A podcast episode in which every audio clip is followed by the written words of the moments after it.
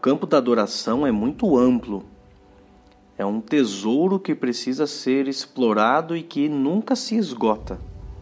É uma fonte inesgotável de descobertas sobre Deus, sobre o seu amor, seu caráter, da sua misericórdia, da sua graça sobre as nossas vidas.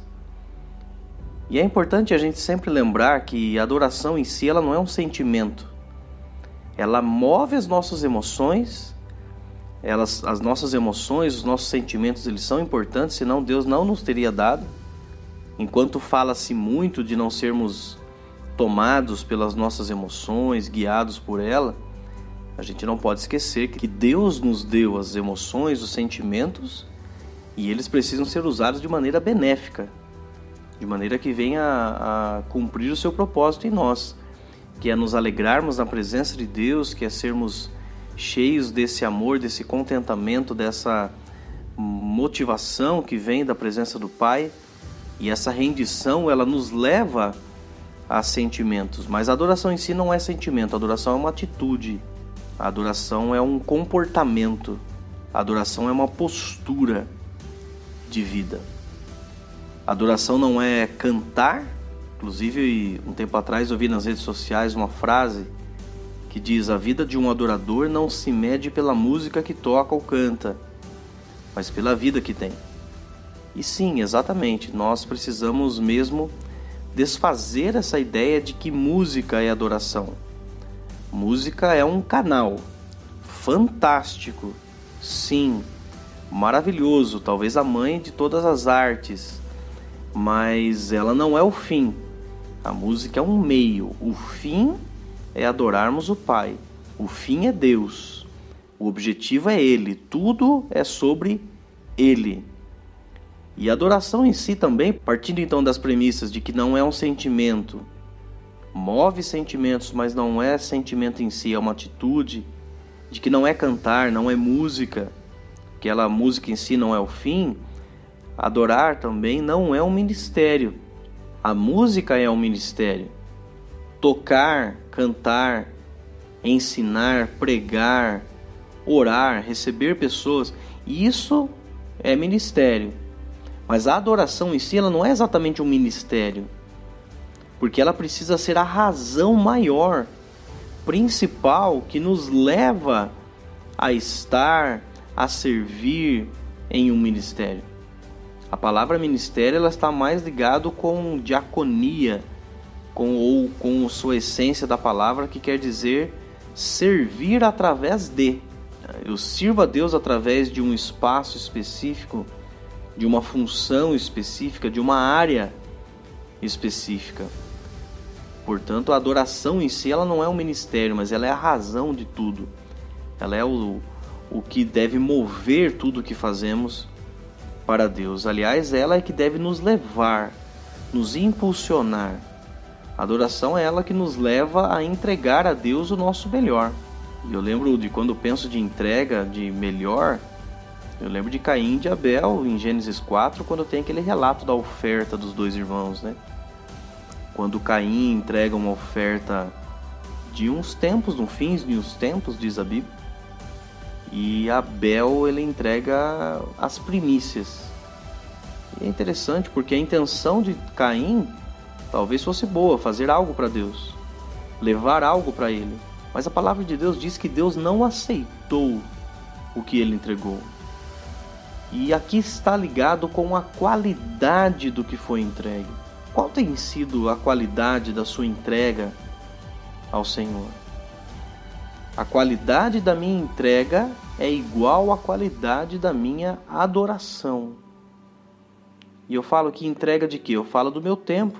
Eu falo da entrega do sim, do dízimos e da oferta, que esse é o padrão mínimo de fidelidade. Eu falo da entrega do meu serviço, dos meus dons, dos meus talentos ao Senhor. Interessante que muitos hoje em dia estão entregando o que sobra para Deus. Ah, sobrou um tempo durante a semana. Ah, eu tirei cinco minutos, eu tirei um dia. Não, na verdade Deus não quer a nossa sobra. Ele, Deus quer tudo, ele não quer só uma fatia do bolo. Então eu entrego o meu melhor a Deus quando eu estou trabalhando, eu entrego o meu melhor a Deus quando eu estou no meu lazer, eu entrego o meu melhor a Deus quando eu estou com a minha família, eu entrego o meu melhor a Deus como esposo, como esposa, como pai, como patrão, como empregado, como ministro, como servo de Deus. Porque quando Paulo fala, portanto, quer comais, quer bebais, ou façais qualquer outra coisa, fazer isso para a glória de Deus, está dizendo em tudo, tudo que você fizer é adoração. A adoração que me leva a entregar esse melhor. Ela me leva a ter temor do Senhor. Ela me leva a olhar para o Senhor e dizer: Senhor, nós te adoramos, eu me prostro diante de ti. Eu não sou daqueles que hoje em dia ficam colocando Deus numa caixa, dizendo só até aqui o Senhor pode agir. Deus ele é transcendente, Deus está acima de tudo. Ele é soberano, ele pode tudo, ele ele é Deus. E o nosso relacionamento com Deus também, ele deve ser cada vez mais íntimo. Nós o chamamos de pai. Nós somos chamados por Jesus de amigos. Então nós temos um relacionamento de intimidade, de amizade, de filhos com Deus. Portanto, abra uma aspa sempre. Não deixe com que esse relacionamento ou com que a ideia de relacionamento, de intimidade, de graça, de hipergraça que temos com Deus e é muito falado nos dias de hoje, seja confundido com irreverência. Nosso relacionamento, nossa intimidade com Deus não pode ser confundido com irreverência, com falta de temor na presença do Senhor. A palavra de Deus nos diz: Aquietai-vos e sabei que eu sou Deus. Podemos entrar no Santo dos Santos, podemos ter ousadia para estar na presença dele, como Deus, como diz Hebreus 10, mas é por causa do sangue de Jesus. É por causa do novo e vivo caminho que Jesus abriu por nós por meio do seu corpo. A adoração verdadeira e profunda, ela nos faz temer a Deus cada vez mais, nos reverenciar diante dele, nos derramar diante do Senhor.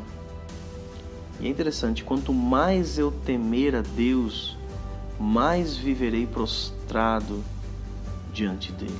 Portanto, que nós possamos deixar com que essa adoração nos leve a esse nível maior de intimidade com Deus. Aquela intimidade que Moisés mostra em Êxodo 33, quando ele chega diante do Senhor e ele está falando com Deus: Senhor, a gente não vai sair daqui se o Senhor não for conosco.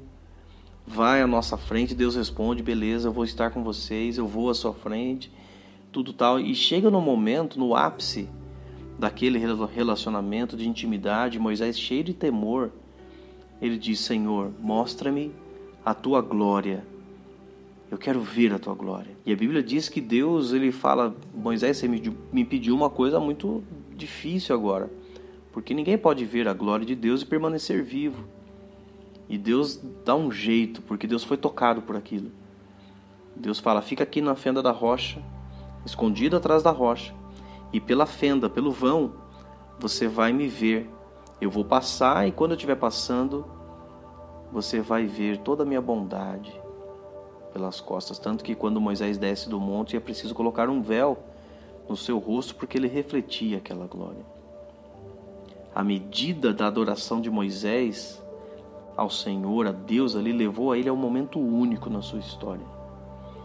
Portanto, que nós venhamos a buscar essa intimidade, esse nível profundo de amor, de temor, de paixão por Deus e pela Sua obra, que me leva a servi-lo, a amá-lo, a entregar o nosso melhor em todo o tempo.